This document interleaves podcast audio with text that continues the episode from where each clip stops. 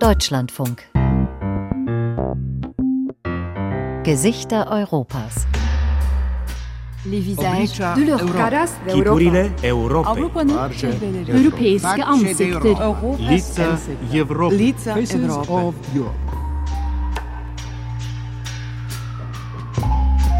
Já myslím, že je teď celý automobilový průmysl v nějaké transformaci a Die ganze Industrie befindet sich in einer Transformation, aber sie entwickelt sich doch schon seit 100 Jahren, seit den allerersten Autos. In 15 bis 20 Jahren kommen die Elektroautos uns vielleicht ganz normal vor. 15-20 let to může vypadat úplně, úplně jinak a přijde nám to jako normální, běžné. Jako. Ein tschechischer Student an der Skoda Autohochschule. Und ein junger Politiker aus Prag, der die Stadt in eine Smart City umbauen will. Während unsere Kollegen in Wien in der Lage sind, eine Ladestation von der ersten Idee bis zur Einweihung in sechs Monaten aufzubauen, dauert es bei uns real anderthalb bis zwei Jahre. Abschied vom Auspuff. Über den Umbau der Autoindustrie in Tschechien. Eine Sendung mit Reportagen von Kilian Kirchgessner und mit Katrin Michaelsen.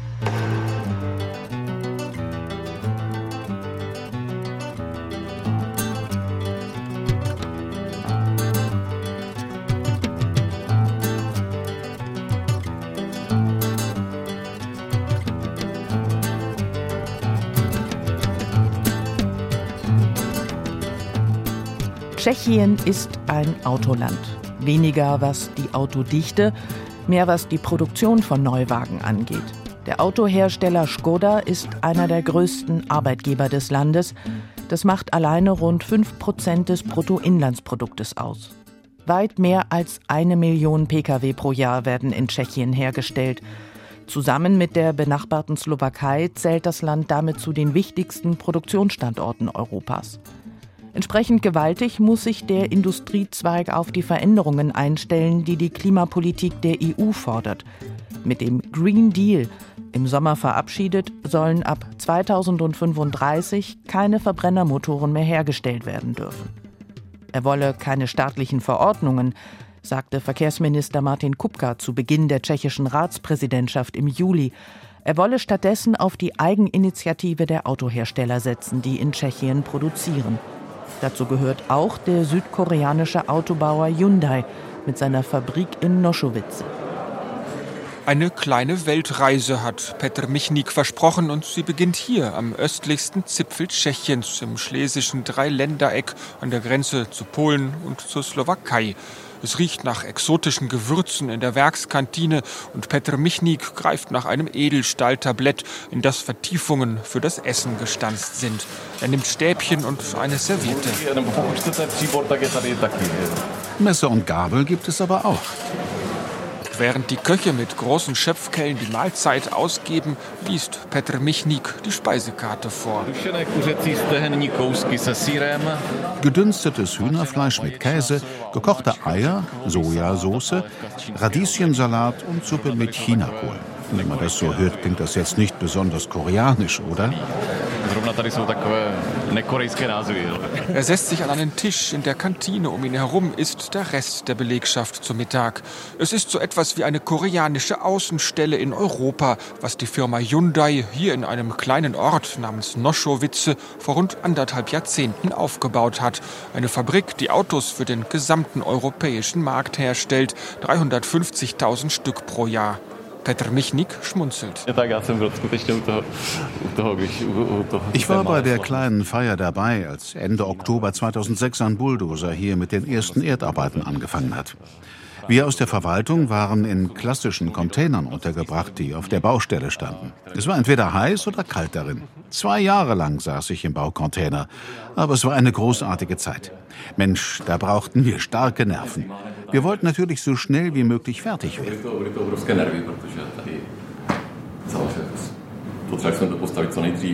Petr Michnik, der bei Hyundai heute die Verwaltung leitet, war einer der ersten Mitarbeiter in Tschechien. Damals gab es nur eine Handvoll.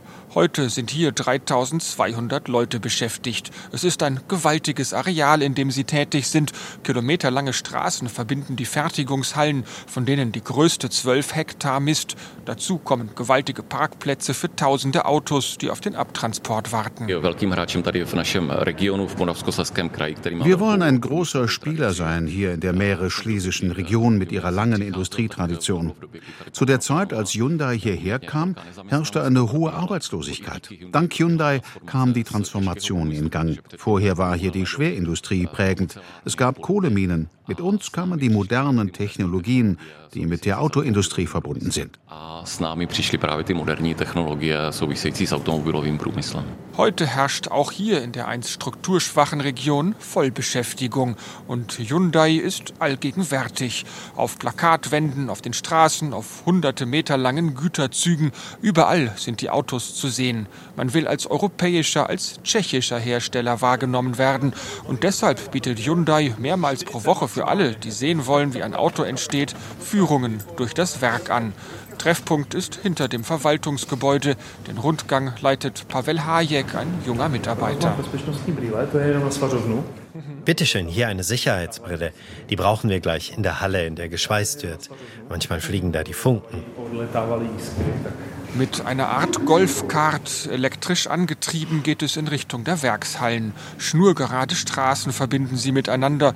Hoch in der Luft sind die Hallen über Brücken miteinander verbunden, durch die die Karosserien auf dem Fließband zur nächsten Fertigungsstation schweben. Pavel Hayek fährt durch ein Tor in die Halle.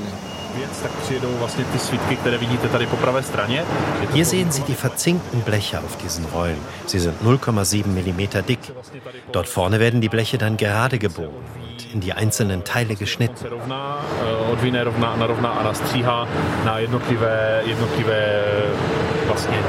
Durch den Lärm fährt Pavel Hayek im Schritttempo immer weiter, während links und rechts die Maschinen rumoren. Tady už se nacházíme na svazovně. Svazovně je nejvíce robotů, kterých tady máme 385. Hier sind wir in der Schweißerei. Ich halte jetzt mal an. Hier sind die meisten Roboter im Einsatz. 385 Stück. Es sind mehr Roboter als Mitarbeiter in diesem Abschnitt.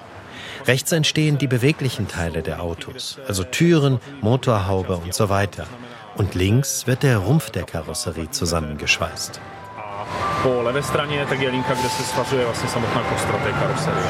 Es ist ein exakt choreografiertes Ballett, das die Roboterarme aufführen in tausendfacher und immer gleicher Wiederholung. Aus den Blechteilen wird hinter dicken Glasscheiben ein Auto, das auf Förderbändern in die Lackiererei gebracht und anschließend in der nächsten Werkshalle fertiggestellt wird.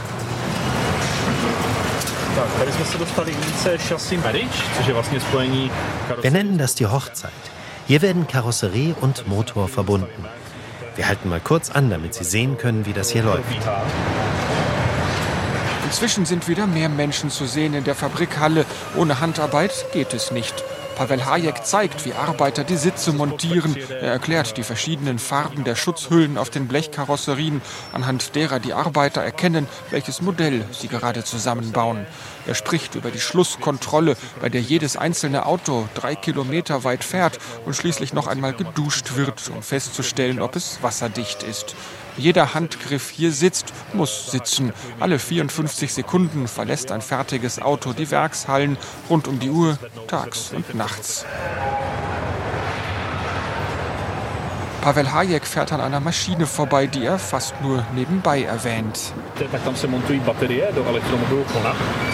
Da wird die Batterie in unser Elektroauto Kona montiert. 450 Kilo wiegt sie. Und wenn wir den Wagen ausliefern, ist sie zu 50 Prozent geladen. 450 Kilogramm. Oni jsou nabité z 50 Der Kona ist eine Art Flaggschiff in der Modellpalette als elektrisches Auto, das Symbol für die Produktion von morgen. Verkauft wird das Fahrzeug vor allem nach Deutschland, Frankreich und Norwegen. Die Exkursion ist zu Ende. Es geht zurück ans Werkstor und zu Petr Michnik, dem Verwaltungsleiter. 40 Prozent an der Produktion machen elektrifizierte Autos aus, erzählt er, also reine E-Autos und Plug-in-Hybride. Michnik geht zu einem Auto, das im großen Foyer aufgebaut ist, ein unscheinbares Modell mit hellblauem Lack. Den Kona bauen wir bei uns nur rein elektrisch. Der macht 10 Prozent unserer Produktion aus. Wir rechnen damit, dass sich schon nächstes Jahr der Anteil der reinen Elektromobile an unserer Produktion verdoppeln könnte. Für Petr Michnik ist das der nächste Meilenstein in der Geschichte des Autobauers in Tschechien, die er seit anderthalb Jahrzehnten mitgestaltet. Od začátku bylo jasné, že budeme vyrábět přes 300 tisíc aut ročně. Von Anfang an stand für uns fest, dass wir einmal 300.000 Autos pro Jahr herstellen werden. Aber zu Beginn hatten wir noch keine Vorstellung davon, wie viele Elektro- und Hybridautos wir einmal bauen würden. Für ihn ist das nichts weiter als der nächste logische Schritt. Die Revolution in der Autobranche, die Abkehr vom Verbrenner. Hier in Noschowitze in den riesigen Werkshallen Werkshallen will man sie nicht als Disruption sehen, sondern als fließende Entwicklung, die so schleichend in die Produktion Einzug hält wie jede andere Innovation auch.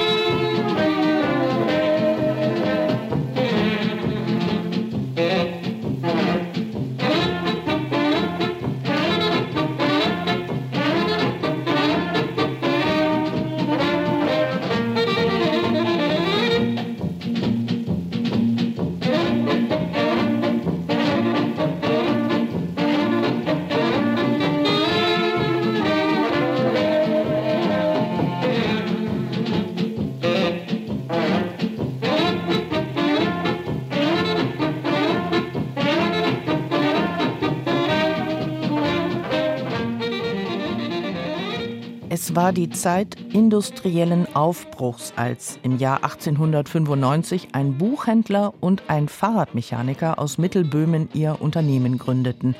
Václav Clement und Václav Laurin bauten erst Fahrräder und brachten nur zehn Jahre später ihr erstes Automobil auf den Markt. 1905 war das. Damit gehörten sie zu den Pionieren der brandneuen Technik und ihre Firma ist im Grunde eine der ältesten der Autobranche die allerdings den Namen des neuen Besitzers bekam, weil sie nach dem Ersten Weltkrieg vom Maschinenkonzern des Ingenieurs Emil von Skoda aufgekauft wurde und heute eine Marke des deutschen Volkswagen-Konzerns ist.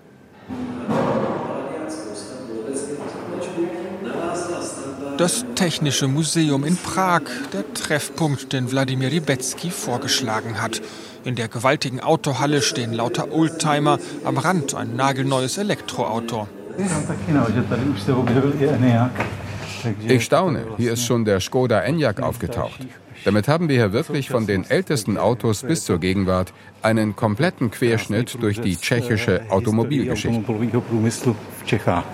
Wladimir Ribetsky hat den bisher spannendsten Teil dieser Autogeschichte selbst miterlebt, den Aufstieg Tschechiens zur Automobilgroßmacht. 70 Jahre alt ist er. In den 1990er Jahren wurde er zum Chefredakteur einer der einflussreichsten Autozeitschriften des Landes. Jsem vystudoval Ich habe Werkzeugbau gelernt, dann Maschinenbau studiert und lange in der Entwicklung von Lüftungstechnik gearbeitet. Aber Autos waren für mich immer ein großes Hobby. Nach der Wende kam ich dann in den Motorjournalismus. In der großen Museumshalle steuert Wladimir Ribecki einen Platz am Rand an. Ein paar ausgebaute Straßenbahnsitze stehen dort anstelle einer Bank. Ringsum schieben sich Schulklassen an den Oldtimer-Modellen vorbei. Ich glaube, wir finden keinen anderen Platz als dort. Da können wir uns setzen, wenn wir länger plaudern wollen. Die Sitze sind wie ein Logenplatz. Direkt davor steht ein Skoda aus der Zeit, als die Firma noch Laurin und Clement hieß und ein Nachbau des ersten Autos Österreich-Ungarns. Es stammt aus der Nesselsdorfer Wagenbaufabrik in Mähren. 1897 wurde es gebaut. Unter Sammlern gilt dieser Nesselsdorfer Präsident als Legende. Wladimir Rybecki deutet auf die Karosserie. Hier in Böhmen und Mähren herrschten ausnehmend gute Bedingungen dafür, dass sich so eine qualitativ hochwertige Autoproduktion entwickelte. Das hängt damit zusammen, dass es hier historisch eine prosperierende Textilindustrie gab. Für diese Fabriken brauchte man Maschinen, also sammelten sich hier die geschicktesten Leute, die sie herstellen und warten konnten. Und dann fingen sie irgendwann an, auch Fahrräder und Autos zu entwickeln. Bis zum Zweiten Weltkrieg gab es hier richtig viele Unternehmen aus der Autobranche. Und das geht in gewissem Maße bis heute so weiter. Die Marken, die damals groß waren, sind heute oft nur noch Experten ein Begriff. Prager hießen sie, Tatra oder auch Avia. Im Kommunismus legte die Regierung fest, dass künftig Skoda für den Autobau zuständig sein sollte, ein Marktführer Kraft Planwirtschaft. Die Importmöglichkeiten waren damals sehr eingeschränkt, also musste alles hier im Land gebaut werden, inklusive Reifen und aller anderen wichtigen Komponenten. In den 1960er Jahren befand sich das noch auf Weltniveau. Später ist das technische Niveau wegen der politischen Isolierung etwas eingebrochen. Die komplexen Lieferketten lagen aber alle hier im Land. Und diese Infrastruktur wurde bis in die 1980er Jahre hinein erhalten. Genau hierin liegt der Grund dafür, dass Tschechien und die Slowakei heute zu den weltweit größten Autoherstellern gehören. Nach dem Fall des Eisernen Vorhangs konnten die beiden Länder an die alte Tradition problemlos anknüpfen. Finanzielle und technische Unterstützung kam aus dem Westen. Volkswagen stieg bei Skoda ein und brachte das Unternehmen technologisch auf den neuesten Stand. Zugleich blühten zahlreiche Zulieferunternehmen auf. Sehr schnell hat sich die ganze Autoindustrie hier im Land geändert. Es kamen neue Investoren. Ford hat eine Fabrik gekauft, Bosch ist gekommen, es ging allgemein bergauf. Die Zulieferfirmen arbeiteten zunehmend auch mit anderen Abnehmern im Ausland zusammen. Die steile Entwicklung fiel in diese Phase. Für ihn als Autojournalisten, erinnert sich Wladimir Rybecki, folgten die goldenen Jahre. Die Autoindustrie machte große technologische Sprünge bei den Motoren und der Sicherheitstechnik. Alles entwickelte sich rasant und die Tschechen waren mittendrin. Rybecki muss schmunzeln. Er erinnert sich noch an seine ersten Testfahrten als Motorjournalist in den 1990er Jahren. Ich war ja noch an die Autos gewöhnt, die wir in den 1980er Jahren hatten. Für mich war es deshalb unheimlich spannend, als ich zum ersten Mal mit einem VW Golf fahren konnte. Das war zwar kein Wunderauto, aber einfach dieser Eindruck von den ersten zwei, drei Fahrten mit westlichen Modellen. Da habe ich mich an diese Autos und all die Neuerungen gewöhnt. Sein Handy beginnt zu klingeln. Wladimir Rybecki zieht es aus der Tasche, schaut aufs Display und zuckt mit der Schulter. Das ist wichtig, Entschuldigung. Im Ruhestand ist Wladimir Rybecki noch nicht. Als er aus dem Chefredakteursposten in die offizielle Rente gegangen ist, gründete er kurzerhand ein eigenes Magazin. Diesmal nicht für ein breites Publikum, sondern für Autohändler. Ein gefragter Experte ist er weiterhin.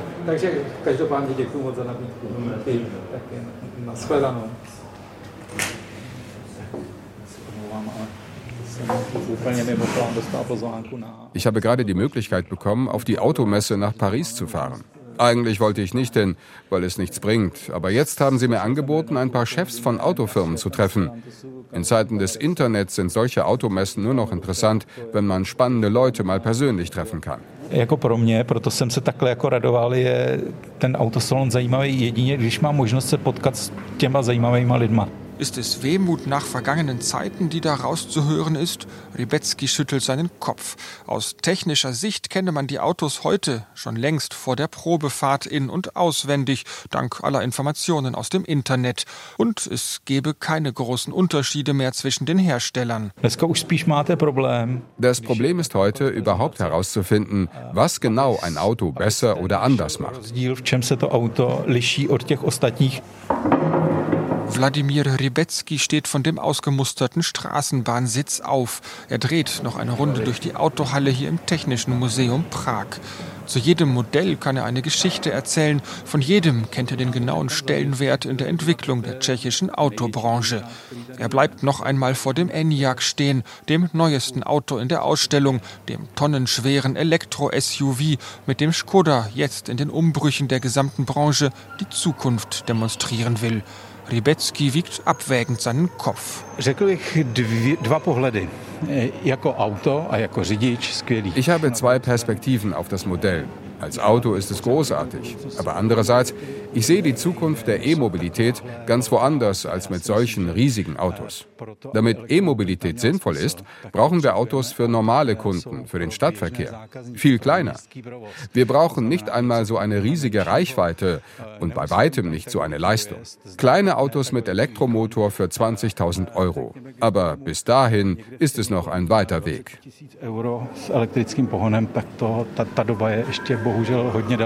Es ist der Blick des alten Haudegens auf die Autobranche generell und die tschechischen Firmen, die steckten halt mittendrin in all den Umbrüchen dieser Zeit.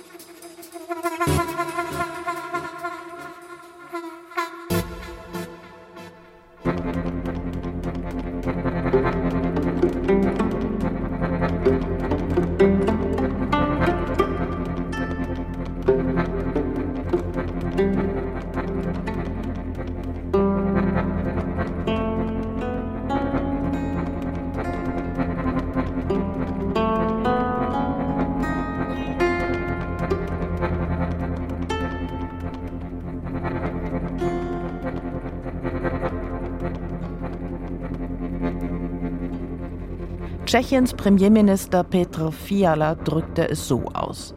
Wenn wir wollen, dass die Automobilindustrie hier eine Zukunft hat, müssen wir uns an die Veränderungen anpassen, die sie durchmacht. Das sagte Petr Fiala im November angesichts der Proteste am Flughafen von Pilsen. Der Flughafen soll geschlossen werden, um Platz zu machen für eine Batteriefabrik für Elektroautos. Gegner des Bauprojekts fürchten unter anderem den hohen Wasser- und Stromverbrauch für sie ist es nichts weiter als eine gigantische neue Chemiefabrik. Das sehen die Studierenden an der Skoda Hochschule natürlich anders. Aber auch in ihrer Generation stellt sich mancher unter einem Auto etwas anderes vor als ein leise schnurrendes Gefährt mit Wasserstoffantrieb.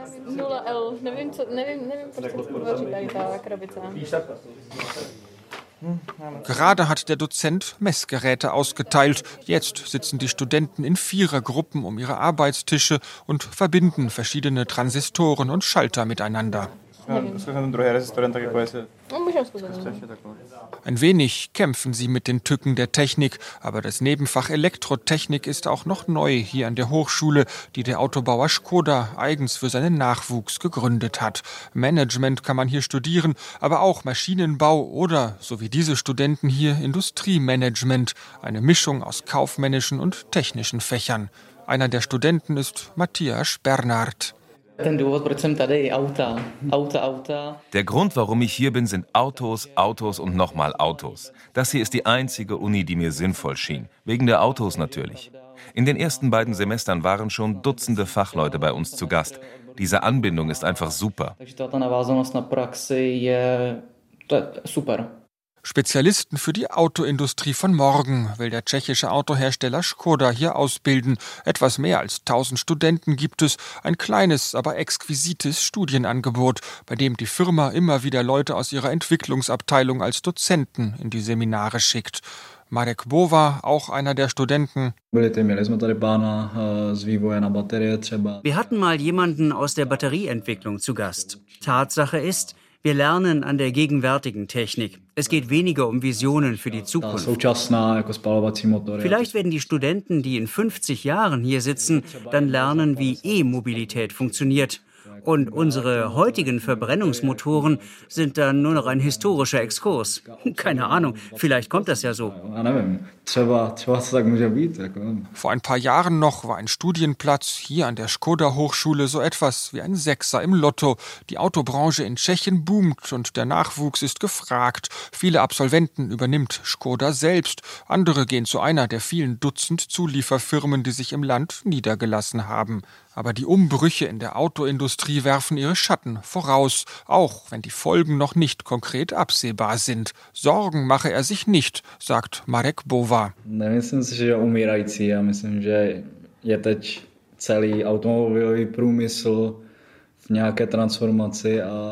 Ich glaube, die Branche stirbt nicht.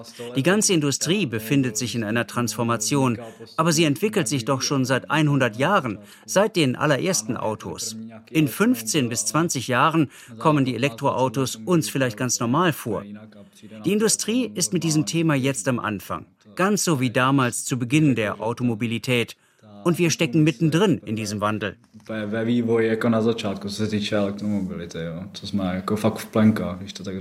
Matthias Bernhard, sein Kommilitone, runzelt die Stirn.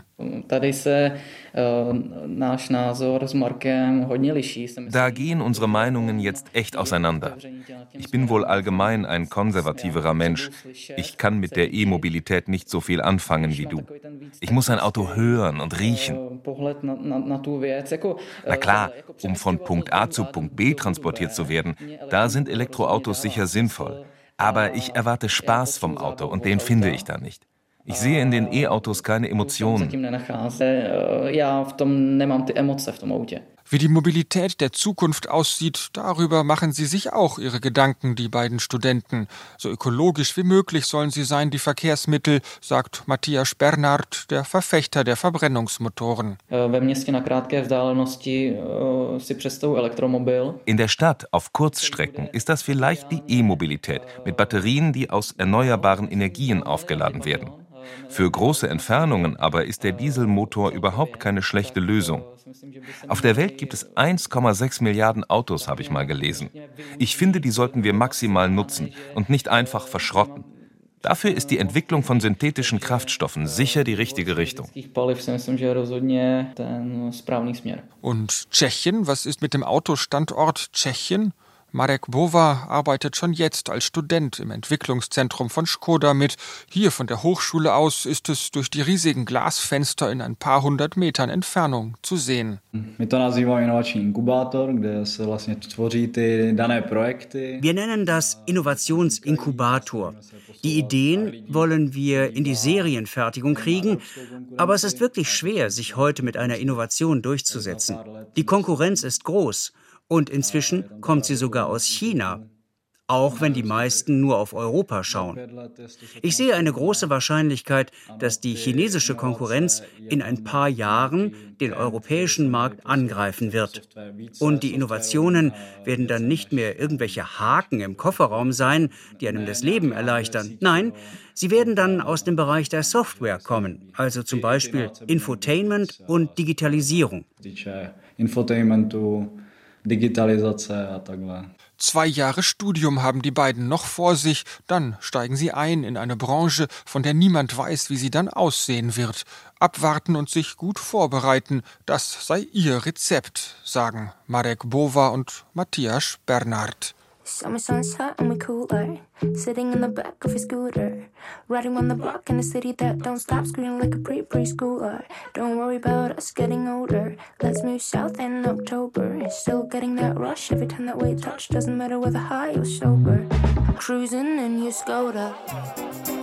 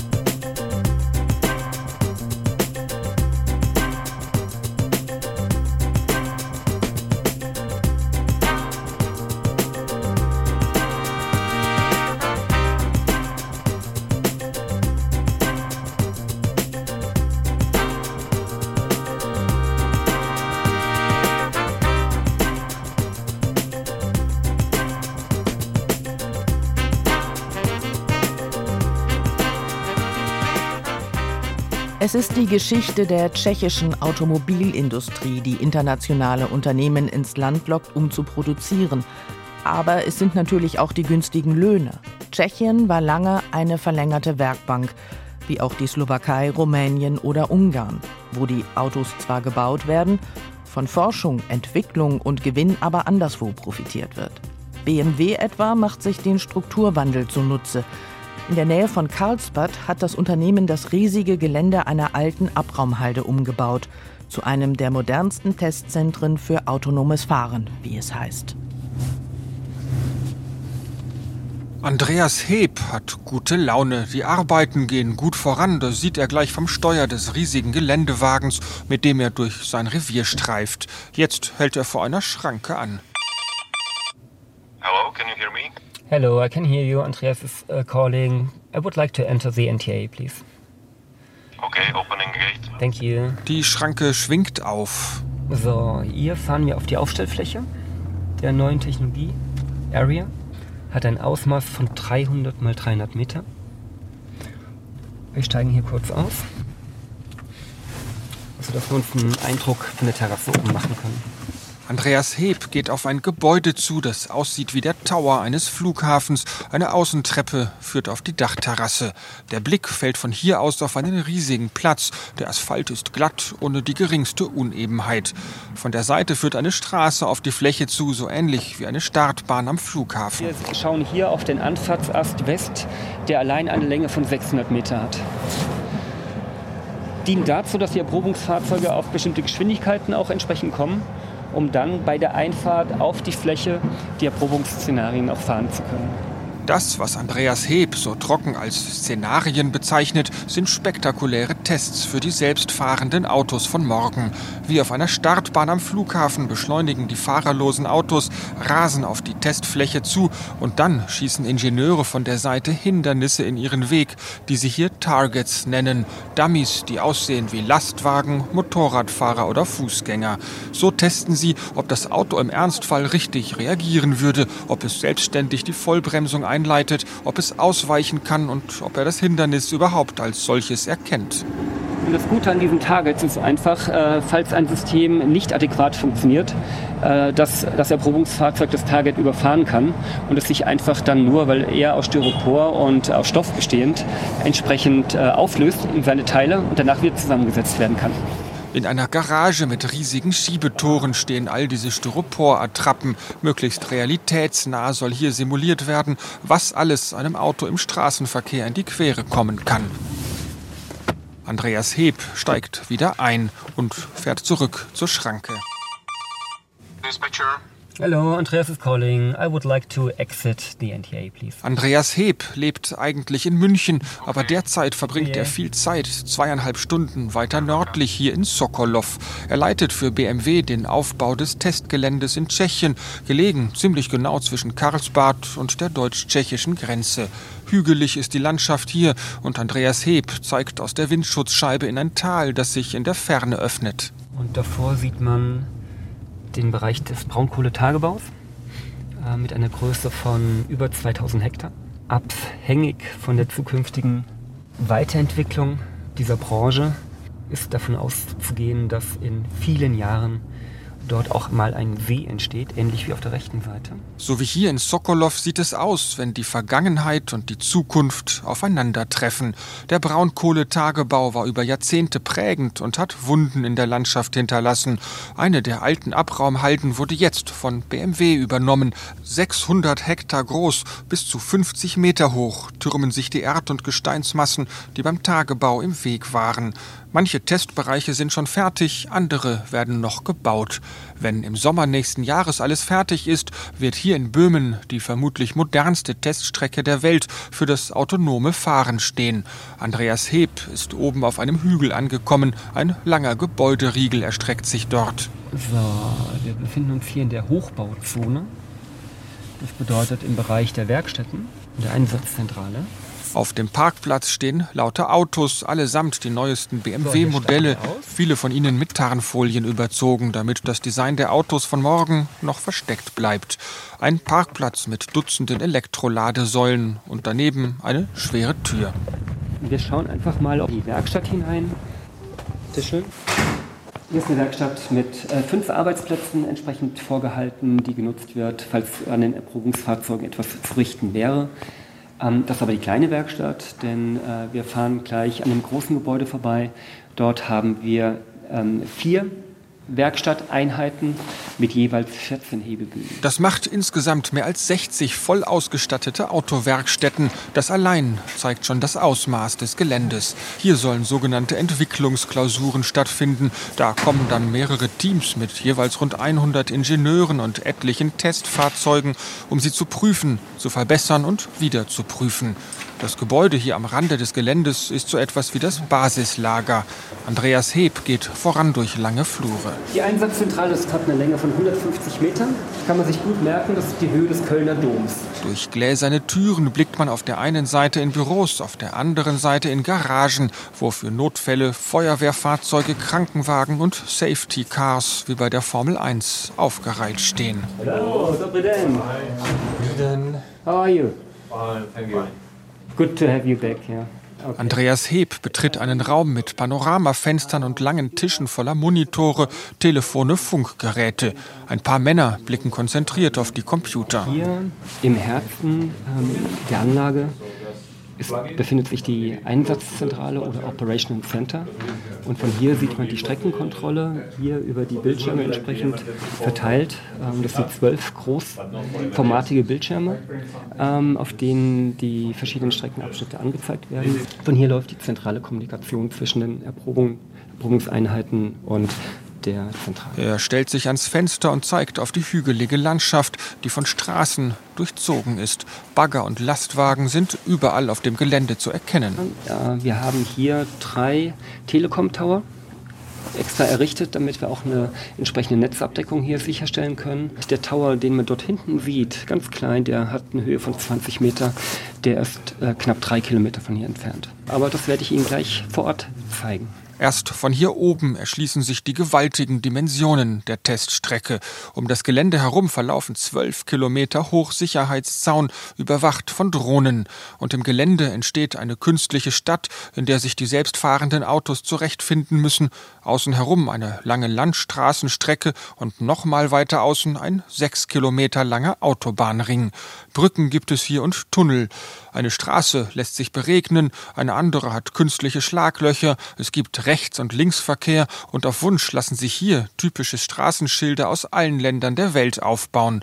2020 begannen die Arbeiten. 2020 war alles nur ein Erdhaufen, teilweise bewaldet, teilweise nur begrünt. Ähm, wenn Sie sich vorstellen, zwei Millionen Kubikmeter Erde bewegt. Sie erkennen das Gelände nicht wieder.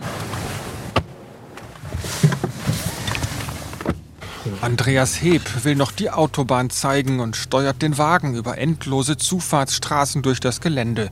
40 Kilometer Asphaltstraßen entstehen hier.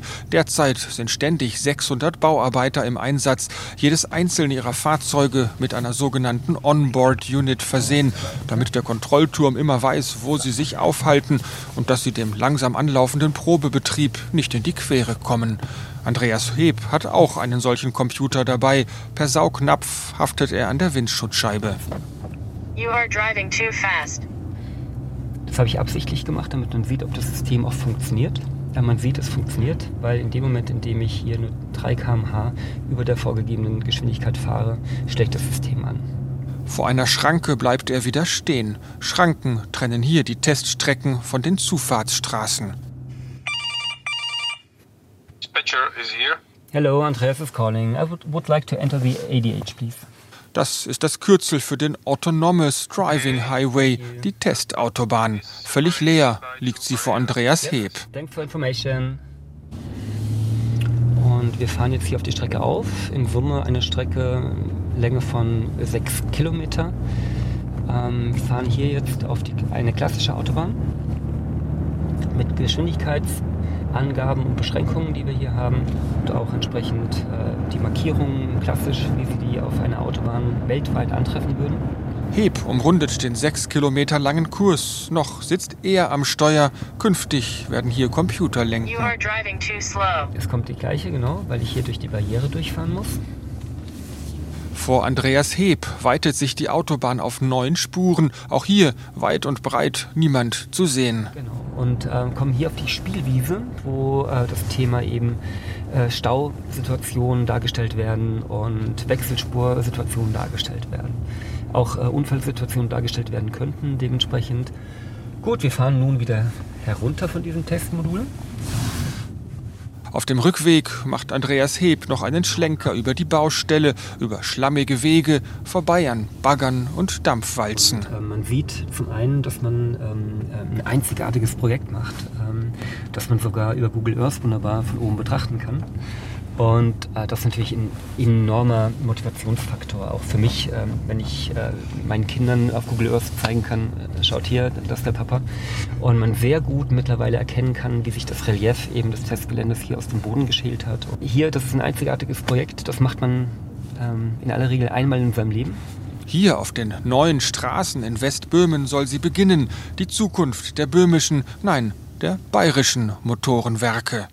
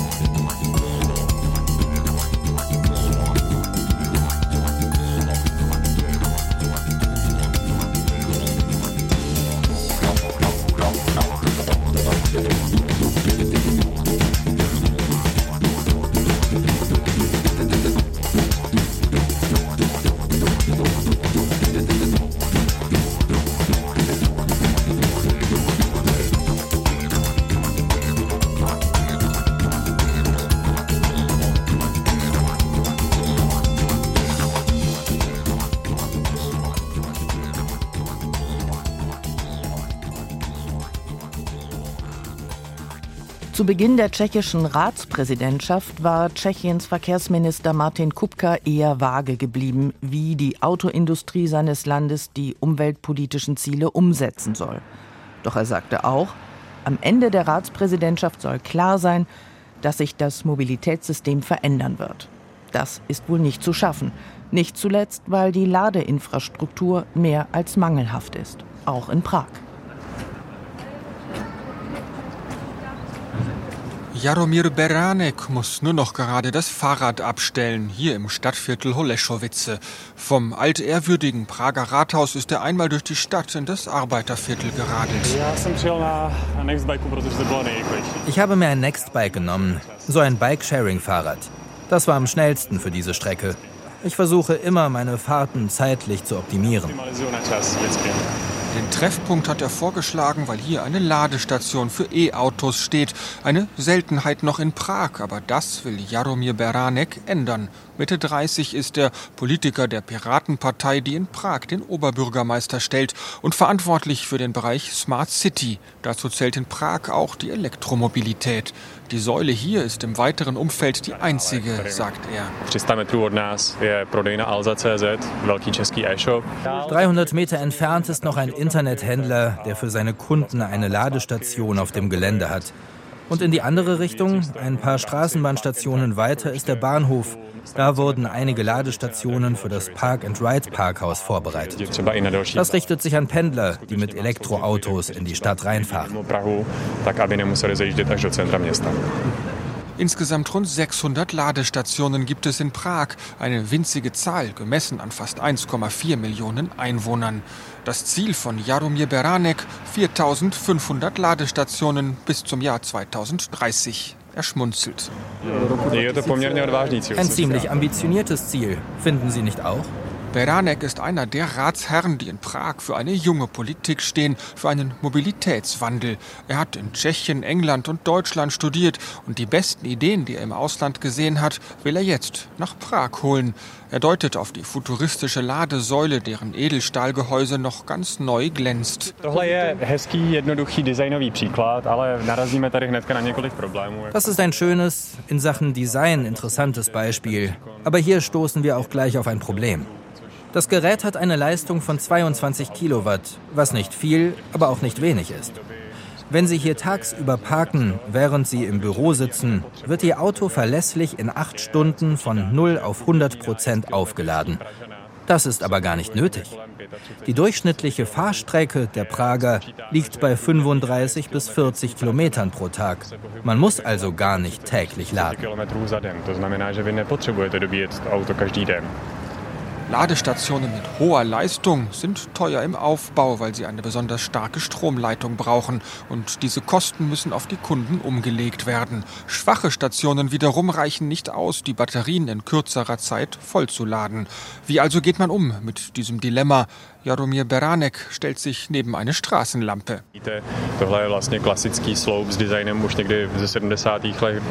Die ist typisch mit ihrem Design aus den 1970er Jahren, einer Zeit, zu der ich noch gar nicht auf der Welt war. In diese Lampen wollen wir Ladestationen integrieren. Die Kabel für Straßenlampen müssen ohnehin alle 40 Jahre erneuert werden. Da bauen wir dann gleich ein Ladegerät mit ein, das zwei Autos gleichzeitig laden kann. Eine niedrige Leistung werden diese Ladestellen haben. Gedacht sind sie vor allem für die Prager, die über Nacht vor ihrer Wohnung parken. Die geplanten 4500 Ladepunkte sollen in genau diesen Straßenlampen entstehen. Was aber ist mit den Stadtvierteln, in denen die Stromkabel erst kürzlich erneuert wurden und die jetzt erst wieder in einigen Jahrzehnten turnusgemäß dran wären? Beranek schüttelt hier im Baustellenlärm den Kopf. Wollen wir nicht irgendwo hingehen, wo mehr Ruhe ist? Ich habe sie nur hierher gelockt, weil ich Ihnen die Ladestation zeigen wollte. Er schlägt ein Restaurant in der Nähe vor. Böhmische Küche gibt es hier ein paar Stufen, geht es hinunter in den Keller. Die Tische sind jetzt zur Mittagszeit gut besetzt. Eine Rinderbrühe und ein Wiener Schnitzel bestellt Beranek und ist gleich wieder beim Thema. In Tschechien dauern Baugenehmigungen generell länger. Ich habe gerade erst gelesen, dass es bei einem Einfamilienhaus bis zu fünf Jahre dauern kann, bis die Genehmigung vorliegt.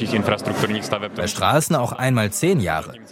Und während unsere Kollegen in Wien in der Lage sind, eine Ladestation von der ersten Idee bis zur Einweihung in sechs Monaten aufzubauen, dauert es bei uns real anderthalb bis zwei Jahre. Und dann zählt er auf, wer alles mitreden will. Mehr als 20 Institutionen müssen zustimmen, wenn irgendwo der Gehsteig aufgegraben werden soll, um ein neues Stromkabel zu verlegen. Die verschiedenen Telefonanbieter, die ihre Kabel dort liegen haben, die Fernsehkabelbetreiber, die Wasserwerke, die Stromfirma, der Gasversorger und etliche andere müssen zustimmen und das für jede einzelne der geplanten Ladesäulen. Es herrscht Einigkeit, dass die Ladestationen nötig sind. Das steht auch im gerade verabschiedeten Klimaplan der Stadt. Aber über die Art der Umsetzung ist man sich noch nicht einig. Manche Kompromisse wurden schon gefunden. In der Altstadt zum Beispiel sollen wegen der Denkmalschützer Stationen aufgebaut werden, die im Boden versinken und nur bei Bedarf herausfahren. Was aber ist eigentlich Ursache und was Wirkung? Gibt es in Prag so wenige Ladestationen, weil es kaum E-Autos gibt? Oder gibt es kaum E-Autos, weil die Ladeinfrastruktur nicht schnell genug wächst? Das lässt sich recht einfach auflösen. Bei uns herrscht ein niedrigeres Einkommensniveau. Wer ein E-Auto kauft, der tut das eher aus Neugier, als weil es sich für ihn rechnen würde. Der Kellner bringt die Suppe. Er solle die Suppe einfach schon abstellen, sagt Jaromir Beranek. Aber bevor er isst, will er noch einen Blick auf die Statistik werfen.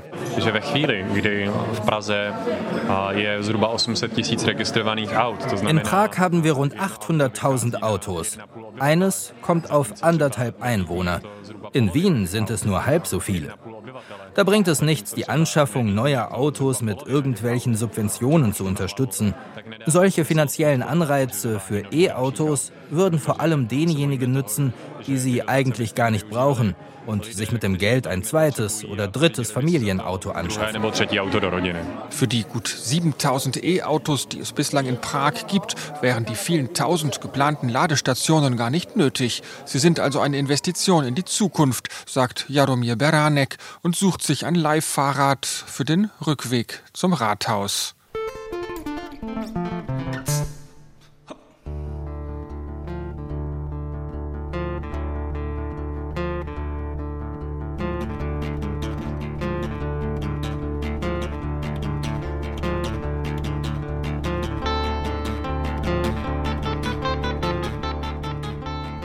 Abschied vom Auspuff über den Umbau der Autoindustrie in Tschechien. Das waren Gesichter Europas mit Reportagen von Kilian Kirchgessner. Regie Babette Michel, Ton und Technik Jan Topp, Redaktion Simonetta Dibbern und am Mikrofon war Katrin Michaelsen.